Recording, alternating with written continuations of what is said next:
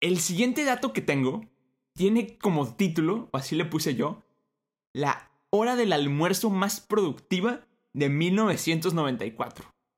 De repente estaban platicando estos grandes cracks de la animación, John Lasseter, Andrew Stanton, John Rad y Pig Doctor, y dijeron, no, pues ya es la hora del almuerzo, vámonos, y se fueron a un café. Y empezaron a platicar, y entre los cuatro empezaron a hacer sketches así en las servilletas. O sea, empezaron a dibujar cosas en las servilletas.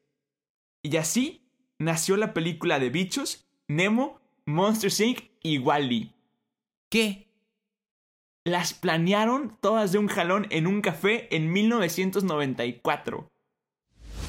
Hola, soy Mau Coronado, un locutor con corona. Hola, soy Peter San, niño Disney. Nos apasionan las películas animadas El doblaje y obviamente Disney. Así que por eso creamos este podcast, para compartirte noticias, reseñas y nuestras opiniones sobre las películas de Disney. También entrevistas con actores de doblaje, youtubers, conductores y todo sobre Star Wars, Marvel, Pixar, Fox y Disney. Así que ponte cómodo, súbele al volumen y abre las orejas. Bienvenidos al podcast de Los de las Orejas. Con Mau Coronado y Peter San. Comenzamos.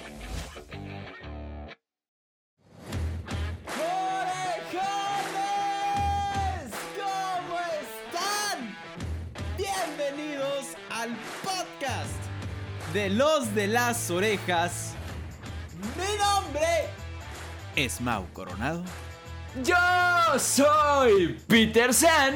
Orejones, estamos súper mega felices porque el día de hoy traemos un tema interesante. Seguimos hablando del universo de Pixar. El episodio antepasado hablamos de cómo Onward entra en la teoría de Pixar. Si no lo has escuchado, ve ahorita mismo ya a escucharlo. Y en el episodio pasado hablamos de la mejor y la peor o las mejores y las peores películas de Pixar. Dimos nuestro punto de vista y también les compartimos el punto de vista de los críticos de Rotten Tomatoes. Si les interesa también vayan a escucharlo.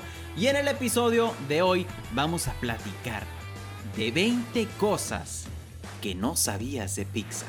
Aunque usted no lo crea. Aunque usted no lo crea. Y nos sentimos bastante confiados de que verdaderamente son cosas que ni nosotros sabíamos de Pixar.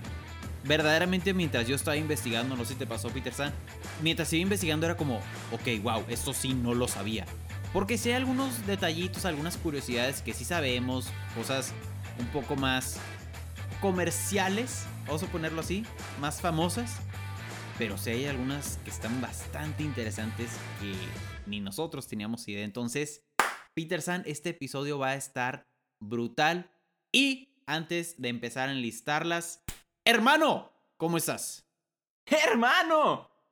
¡Hermano! ¡Hermano! Estoy, como dirías tú, súper mega requete contra archi emocionado. Porque otra vez, grabando episodio de Los de las Orejas, que nos encuentran en redes sociales como ya se la saben, a mi hermanito lo encuentran como Mau Coronado, a mí me encuentran como soy Peter San, al bello podcast de Los de las Orejas nos encuentras como Los de las Orejas y en YouTube nos encuentras como Los de las Orejas Podcast para que veas cómo gritamos y cómo Mau se desconcentró hace rato porque yo agarré mi pelota de Pixar, pero sin nada más que agregar, vamos a empezar porque yo quiero decir una cosa que le dije a Mau, encontré un dato que te vas a emocionar y quiero decírtelo grabando para grabar tu reacción genuina. Literal. Entonces, brocito, te cedo la palabra acá para que empecemos. Venga, Peter San, vamos a empezar. Y empezamos por, yo creo que es la más famosa o la más conocida de estos datos curiosos o cosas que no sabías de Pixar. Y el primero es sobre A113. Seguramente la has visto en más de una película de Pixar. Si no es que me atrevería a decir que en todas las películas de Pixar. Esto sale, por ejemplo, en la matrícula del carro de la mamá de Andy, A113, y sale en muchas otras películas. Ahora te los vamos a explicar un poco más a detalle. Pero esto es porque este número es el número de un departamento de animación de Cal Arts, que es donde John Lasseter, Pete Docter y Andrew Stanton y muchos otros empleados de Pixar estudiaron. O sea, todos estos grandes animadores, genios de la animación, ahí fue donde se conocieron, en este salón A113. Entonces, como para siempre estar recordando o hacer referencia a, me atrevería a decir, los inicios de Pixar cuando ni siquiera sabían que iban a armar Pixar, es que ponen este pequeño numerito en todas las películas de Pixar y la puedes encontrar desde Toy Story hasta Intensamente. La verdad no, no sé bien si la, la encontramos también en Onward o si la vemos también en Onward, pero la vemos prácticamente en todas las películas de Pixar. Entonces, sí, el primer dato curioso, la primera cosa que no sabías que seguramente sí sabías de Pixar, es este número tan famoso A113. Es muy famoso y quiero aclarar que estos increíbles animadores que mencionó Mau van a estar saliendo bastante en este episodio, entonces vete a echar una vuelta si no sabes quiénes son, pero básicamente son los fundadores, cofundadores, animadores, los genios detrás de Pixar. Y bueno, el segundo punto que muy probablemente no sabías porque ni siquiera yo sabía, y estoy casi seguro que Mau tampoco va a saber, es que Pixar, antes de ser la hermosa compañía que ahorita es, queremos y adoramos, se dedicaban a hacer comerciales de televisión, de productos. Tienen un comercial que se llamaba The Boxing Bottle. Y era un comercial de, una, de un limpiador, era una botella de limpiador, que peleaba contra las manchas. La verdad es que si son de México van a entender esta referencia. Si no, saludos a todos nuestros amigos orejones que nos escuchan fuera de México.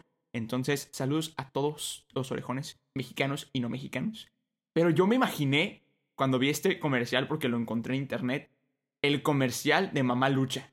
Super sí. Super sí.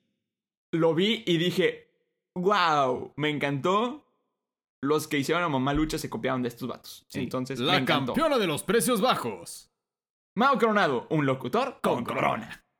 Que de hecho, dato curioso, estamos grabando el día septiembre 14. Hermano, feliz día del locutor. Hermanito, feliz día a ti. Que vengan muchísimos otros años más. Días de locutor. Estamos muy felices, la verdad, también por eso. Oye, interesante eso de, de que hacía comerciales para, para marcas. Sí, me gustó. Pero bueno, la tercera cosa que no sabías de Pixar es que Woody originalmente no era un vaquero. La idea original de este vaquero que todos amamos era un muñeco de ventríloco. Que se preguntarán qué es un muñeco de ventríloco. Bueno, un tipo Chucky. Los ejecutivos de Disney que coprodujeron la película dijeron o propusieron que fuera cambiado a algo más amigable o algo más family friendly, porque precisamente los muñecos de ventríloco están relacionados con películas de terror. Entonces, pues no querían que una película de niños tuviera un personaje que está completamente asociado a películas de terror. Que honestamente, yo creo que Pixar, o sea, como empresa, no hubiera tenido el mismo éxito si hubieran sacado esa versión de Woody. Definitivamente no. Pero bueno, este dato es el que te dije que quería ver tu reacción genuina porque me encantó. A ver. El dato está titulado como el crew o el staff o la gente que trabaja ahí, estos genios que ya mencionamos, se convierten en los protagonistas. ¿A qué me refiero con esto? Es que Brad Bird, que es uno de los genios de Pixar, los meros meros de los altos, en Los Increíbles, prestó su voz para nada más ni nada menos que Edna Moda. ¿Qué? Edna Moda es la voz de Brad Bird en inglés. Y no es. Y no solamente esto.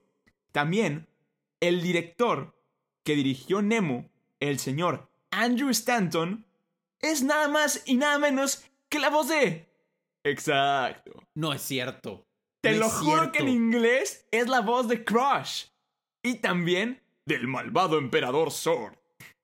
Oye, suave. Suave. Exacto. Exacto. Está increíble, ¿no? Espérate, ¿cómo? Ellos prestan su voz en inglés. No, entonces son unos genios. No, son unos genios, O sea, son- por eso están donde están. Son unos genios en todo. ¿Hay algo que estos muchachos no hagan bien? ¿Dónde salía eso? Salía creo que en un programa de como History Channel o algo así. Ok, no, ni idea. de- eh, déjenos en, en, en redes sociales, Redes sociales. en qué parte, o sea, me acuerdo que salía en algún programa, no me acuerdo en cuál, pero wow. Está, está interesante, ¿no? Está padre, me gustó mucho. O sea, está brutal porque, fíjate, la Tortuga Crush no hubiera sido el personaje que amo si no hubiera sido por... Fue Andrew Stanton, ¿no? El que le dio la voz a, a Crush. Andrew Stanton. Si no hubiera sido por él. Porque Claro. dimensiona esto. La voz hubiera sido diferente si, si hubiera sido otro actor, ¿sabes? Tal vez otro actor le hubiera puesto otro tipo de voz. Entonces, al momento en el que Ricardo Brust, que es el que hace la voz de, de Crush, escuchó esta versión en inglés y lo escuchó como así. No hubiera sido la voz que me encanta de la Tortuga Crush. Claro, claro. Es, está increíble. Lo, lo vi y dije, lo tengo que decir en el título número 2. O sea, lo hubiera puesto al final como boom. Pero tengo uno que está también muy bueno. Está brutal, me encantó. Ok, wow, so- ahora, soy, ahora soy más fan de Andrew Stanton. No, y de Brad Bird también. de- o sea, es que Brad tremendos Bird. cracks. Tremendos cracks. No, pero hermanito, Venga, el siguiente. Este también está interesante. La voz de Wally. Recordemos que Wally no tiene voz como tal. O sea, es nada más como. ¿Sabes? Como soniditos. y el Wally y el. eh, Ajá, esa es la única voz que le escuchamos. Palabras que Palabras, dice. exacto, palabras que dice. Pero pues sí tiene voz, todos los soniditos que hace. La voz de Wally es la misma voz de R2D2. No, con razón está tan Son- chida, ¿no? Es la misma voz. ¿A, a qué me refiero con la misma voz? Porque el que está atrás no es tal cual una voz, es más un diseñador de sonido. El diseñador de sonido, su nombre es Ben Burt y es conocido por su trabajo en Star Wars. Entonces, hizo Star Wars, hizo a R2D2, le hizo la tan entrañable y tan conocida voz que tiene R2D2 o el sonido, no sé cómo se puede llamar a cómo habla R2D2, pero todos los sonidos que hace los hizo la misma persona que hizo la voz de Wally. Yo sabía que está inspirada. O sea, Wally, el personaje está inspirado en, en R2D2 por, por las llantitas de cómo se mueve y el. Sí. Pero no sabía que también el mismo diseñador de sonido lo, lo Hizo hizo. la voz. ¡Wow! Estuvo, o sea, está. Si R2D2 pegó, Wally iba a pegar. ¿Me explico? Obviamente. y si hizo un buen trabajo con R2D2, iba a hacer un buen trabajo con Wally.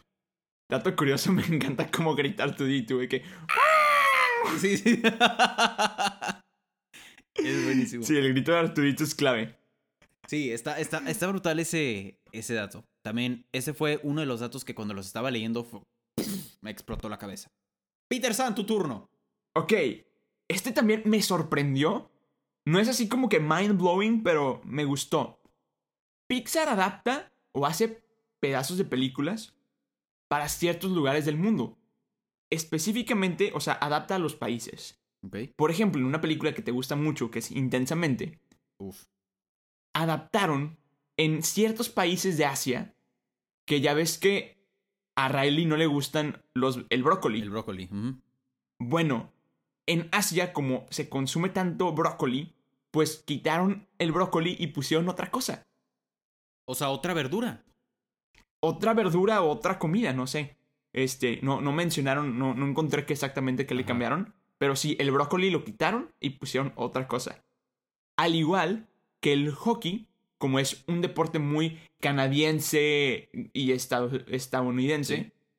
en ciertas partes del mundo lo cambiaron por fútbol soccer. ¿Cómo? Sí, entonces imagínate que Riley tenía su isla que en lugar de ser de hockey, era de soccer. Bravo, bravo. Oye, wow, los animadores, porque es chamba doble. Es chamba doble o triple. O sea, imagínate Exacto. que, ah, aquí le gusta el básquetbol y aquí le gusta el no sé qué. De hecho, eso también pasa en Marvel, Ajá. en Capitán América 2, que no sé, no sé si te acuerdas que cuando conoce a Falcon, Ajá. este, le recomienda un disco y Steve Rogers saca una libreta. Bueno, esa libreta está adaptada para países. Entonces, para México salió con unas cosas escritas de que el Día de Muertos o no sé qué, o sea, y en otras culturas ponían otra cosa. ¡Wow! Oye, me, me gustó ese dato. Ese también está. Está raro. Ese está raro. Cuando lo leí, la verdad me sacó, me sacó un poco de onda. Pero el pitch original para Monster Inc. era que se tratara de un señor que es perseguido por los monstruos que dibujó en su infancia. Ok, o sea, Bu, ¿qué Te onda? explico, ahí va, más a detalle. En el podcast Creative Writing de Jeff Goldsmith, el director de Monster Inc., Pete Doctor, que ya hemos hablado de él, relató que su discurso original era, y esto es, esto lo estoy citando, así lo dijo él, mi idea era que se tratara de un hombre de 30 años que es contador, odia su trabajo y un día recibe un libro con algunos dibujos que hizo cuando era niño de su mamá. O sea, su mamá le, le dio este regalo, ¿no? No le hace Ajá. caso, lo pone en el estante y esa noche aparecen los monstruos y nadie más puede verlos.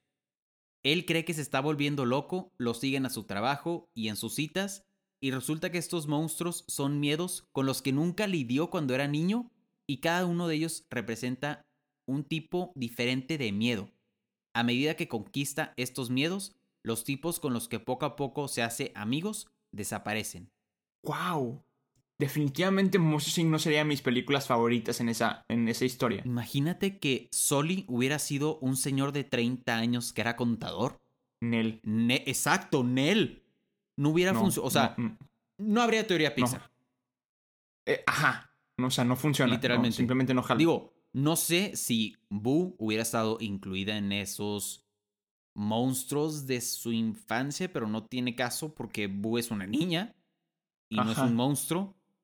Exacto. Pero bastante loco este pitch original de Monster Inc. Qué bueno que no se quedó ese pitch.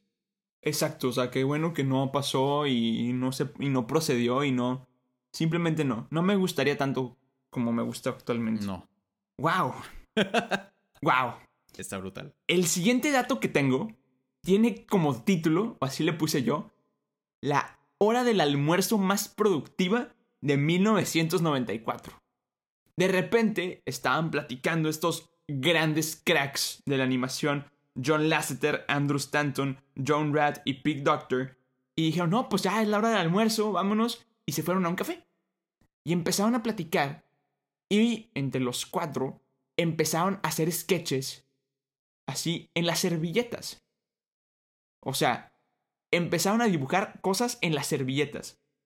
Y así nació la película de bichos, Nemo, Monster Inc. y Wally. ¿Qué? Las planearon todas de un jalón en un café en 1994. Como dices, genios, cracks. Y estos muchachos que no hacen bien. Exacto. O sea, no puede ser. O sea, bueno, yo, yo me remonté a un... Oye, bro, te, te veo en un Starbucks. ¿Jalas hacer un podcast que, de- que se llame Los de las Orejas?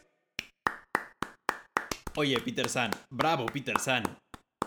Oye, puede ser nuestra historia de éxito, hermano. Es, lo que te iba a decir. ¿Y si le agregamos que lo escribimos en una servilleta? Nada más para darle más, Para darle más dinamismo. más dinamismo a la historia, súper sí. Sí, sí, sí, sí. Jalo, jalo. Bueno, fíjense que escribimos la eh, los nombres en una servilleta. Pero sí, eh, no, orejones, los que nos están escuchando y los que son de los primeros episodios que escuchan de nosotros, sí, la idea de los de las orejas salió en un Starbucks, no salió, no lo pusimos en servilletas, pero sí salió en un, en un café. Venga, el siguiente dato curioso, la siguiente cosa que no sabías de Pixar, está bastante intenso, muy intenso, y a ti, Peter San, no te va a gustar. Que la... Escucha esto. Un error casi borra todo Toy Story 2. ¿What? Yes. ¿Qué? Escucha. Toy Story 2 se enfrentó a un obstáculo bastante importante cuando un empleado de Pixar puso un comando de computadora y eliminó el 90% del trabajo realizado en la película un año antes de que saliera Peter San. No, hombre. Estamos de acuerdo que estas películas no se hacen en meses, no se hacen en un año, se hacen en varios Claro que no. años. Claro. O sea, un año antes de que saliera Toy Story 2, alguien eliminó el 90% de la película. Afortunadamente, el director técnico, supervisor de la película, Galen Sussman, tenía una copia de la película en la que había estado trabajando desde su casa y evitó un completo desastre. Oye, bendito sea ese vato, ¿eh? Que tuvo el, el respaldo, ¿no? Bendito sea Galen Sussman. O sea, yo hubiera sido de que Brad Bird y le hubiera dicho, súbale al sueldo a este compa. No, pero háganlo director general, ¿sabes? O sea, que- al lado de, de Walt Disney. Ajá. No, pero imagínate Vato. si se hubiera borrado Toy Story 2. No, y deja tú. ¿Qué carga de ser el vato que borró? Exacto, exacto. Yo no podría vivir con esa culpa, honestamente. Pero bueno, el siguiente punto que quiero platicarles está medio chistoso porque, bueno, ustedes saben que me encanta mi cabello y el cabello es una parte fundamental de Pixar. Por ejemplo, Soli tiene 5.5 millones de cabellos en todo su cuerpo, editados y animados uno por uno.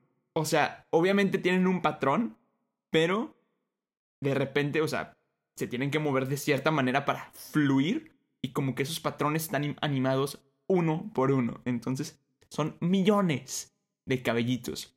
Y otra cosa que afectó y que aportó Pixar a la animación, que creo que luego lo recrearon para Enredados, es que el cabello de Mérida tuvieron que diseñar un nuevo software para crearlo.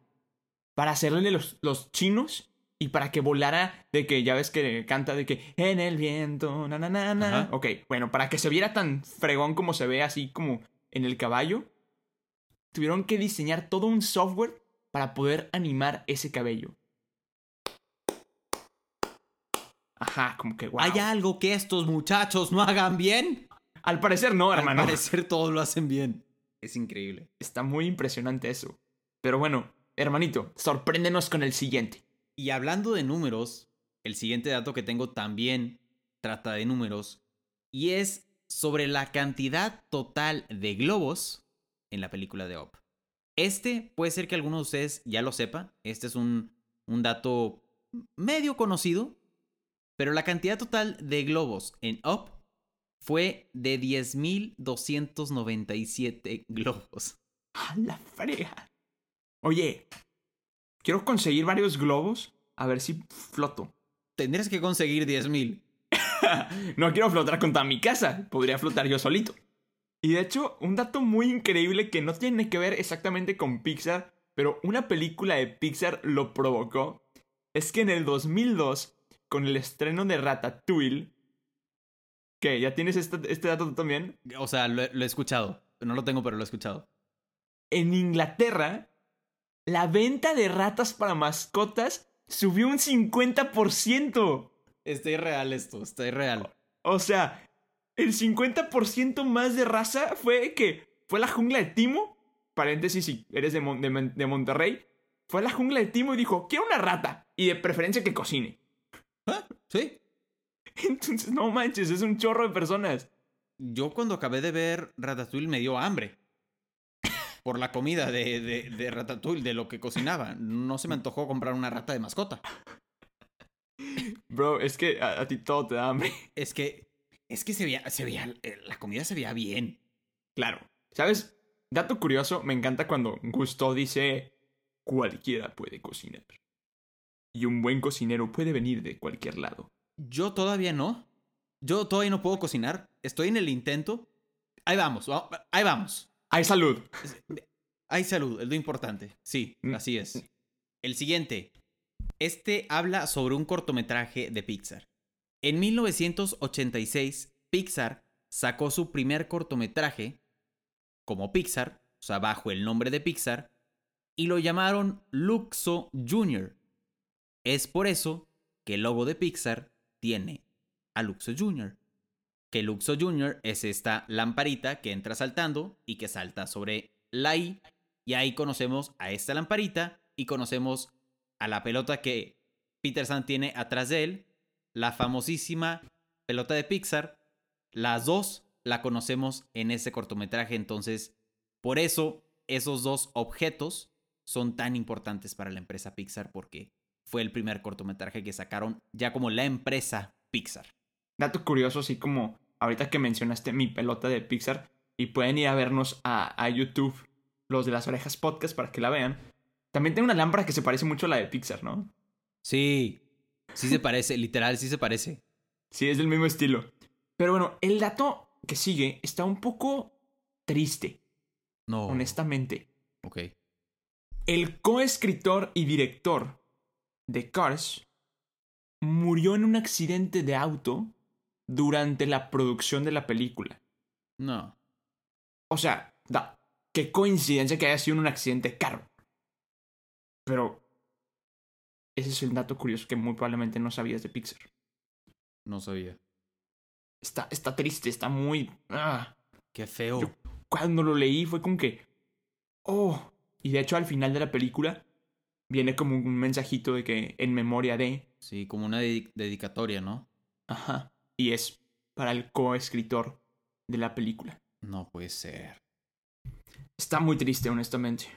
Wow. Pues parecido al caso de.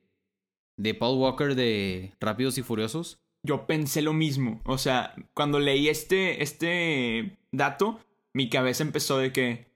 tin, tin, tin. It's been a long day. Sí, súper sí. Es buenísima esa canción también.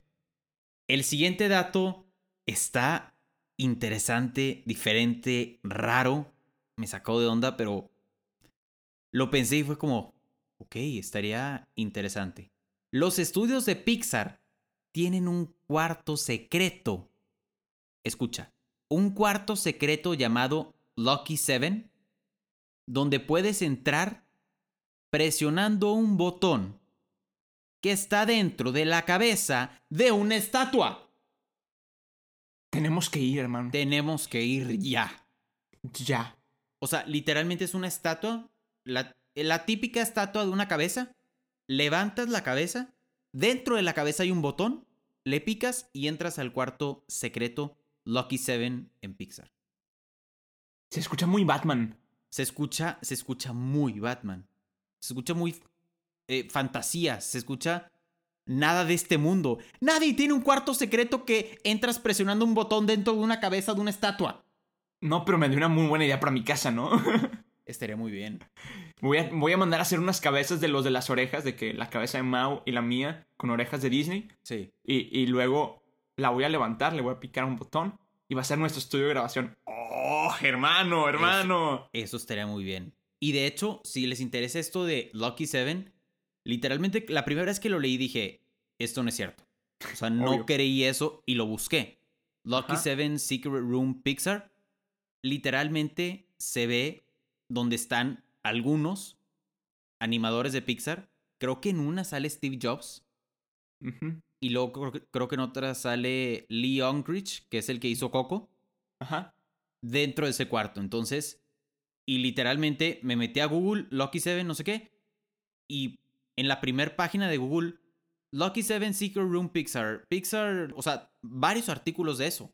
Dato curioso, ya lo estoy buscando y ya lo encontré. O sea, es como una salita de estar. Es como una, exacto, es como una sala de estar. Qué divertido es de que ir a los estudios de tour, literal, picarle, meterte de que... Ah, hola Brad Bird, ¿cómo estás? Sí, exacto. Hola Andrew Stanton, wow, tu trabajo como la tortuga Cross, o sea, Otro de los viajes planeados de los de las orejas es a los estudios Pixar. o sea, no a los estudios Pixar, a ese cuarto específicamente. Los Vamos a estar de que buscando en todas las estatuas de cabezas Sí, sí, a ver si se levanta. Sí, este, bueno, el siguiente punto es de una película que a mí me gusta mucho y es de Los Increíbles. Los Increíbles es la única película de Pixar que tiene cuatro veces más locaciones que cualquier otra película de Pixar. O sea, la casa de los par, la oficina, el lugar, o sea, donde está Síndrome, de que donde tienen las reuniones con esta, esta chava, ¿cómo se llama? Este, Mirage, el, el volcán, o sea, todas Sí. es el lugar, es la película con más escenarios o escenas de todo, de todo Pixar. También, este, este artículo ya era un poco viejo, o sea, el que vi, quizá ya cambió, pero en su momento fue la película más larga de Pixar, con 121 minutos. Y aparte, otro dato, es, es como un dato 1 y 1.1. Un subdato. Ajá, un subdato. Los, los superpoderes de los par están inspirados en superhéroes que todos conocemos. Por ejemplo, Mister Increíble, la superfuerza, viene por Superman. Elastigirl viene por el Señor Fantástico de los Cuatro Fantásticos. Dash viene de Flash. Y Violeta viene de la Mujer Invisible de los Cuatro Fantásticos. No puede ser. Entonces, está increíble. O sea, Y- también Y Jack Jack como el, el que se prende en fuego. la, la antorcha humana. Ajá. Estaría muy bien eso. Y, y que se hace de que. Bueno, en, en este caso se hace de, de metal, pero si se hubiera hecho de piedra, la mole. Ahí están los cuatro fantásticos. Ajá, sí. Y bueno, también algo que yo noté, no encontré ninguna referencia, pero algo que yo noté, Frozono tendría los mismos poderes que Killer Frost. Entonces, dato curioso. Wow. Está, está muy padre, me, me gustó mucho ese dato. Adelante, bro. Venga.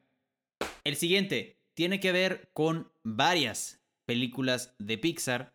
Como lo platicamos en el episodio pasado, volvemos a hablar de Rotten Tomatoes.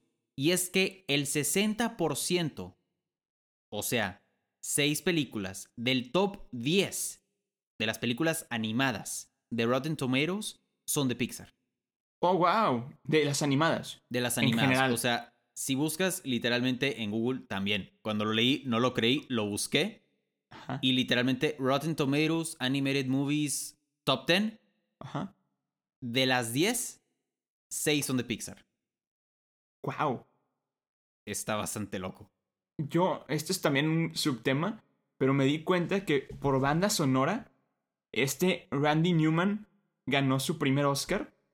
Este, por la canción de Monsters Inc., la que sale en los créditos. Sí. Y ganó el segundo por la canción que sale, la de Belong Together, de Toy Story 3. Ajá. que también sale en los créditos. Dato curioso que también sale en, en los estudios Pixar. Pixar tiene como que todo un, o sea, tiene un, un stand donde están todos sus Oscars. Y los puedes ver y están increíbles. O sea, está, wow, yo quiero ver, o sea, los quiero ver en persona porque son un chorro.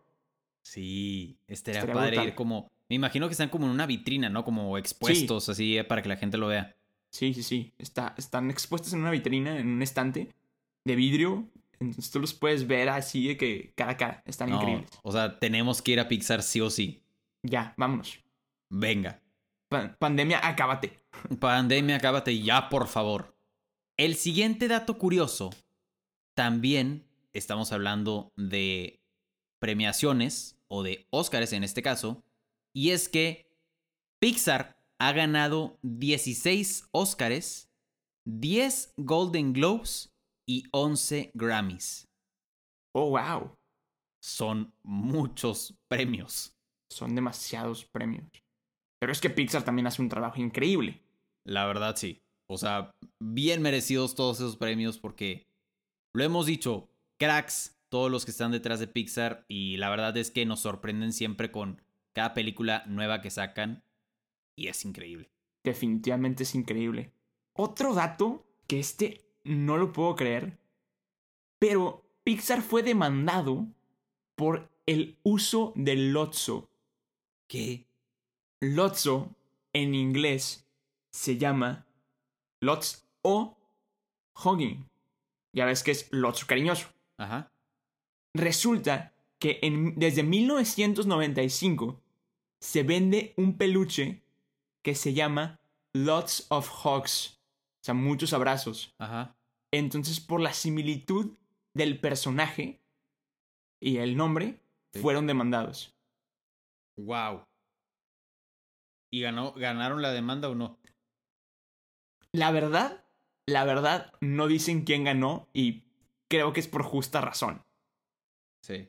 O sea, ya ves que todas las demandas de, de industrias grandes nunca se revelan nada. Exacto. Entonces, solamente mencionaban que fueron demandados por el, el uso de, de este nombre. Y pues, sí. Qué loco.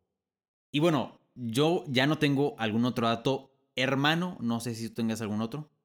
No puedo creer que ya se acabaron los 20 datos que teníamos. Sí. Pero sí, tengo un plus. Venga. Dato curioso de otra película que a mí me encanta, que es la de Monsters Inc.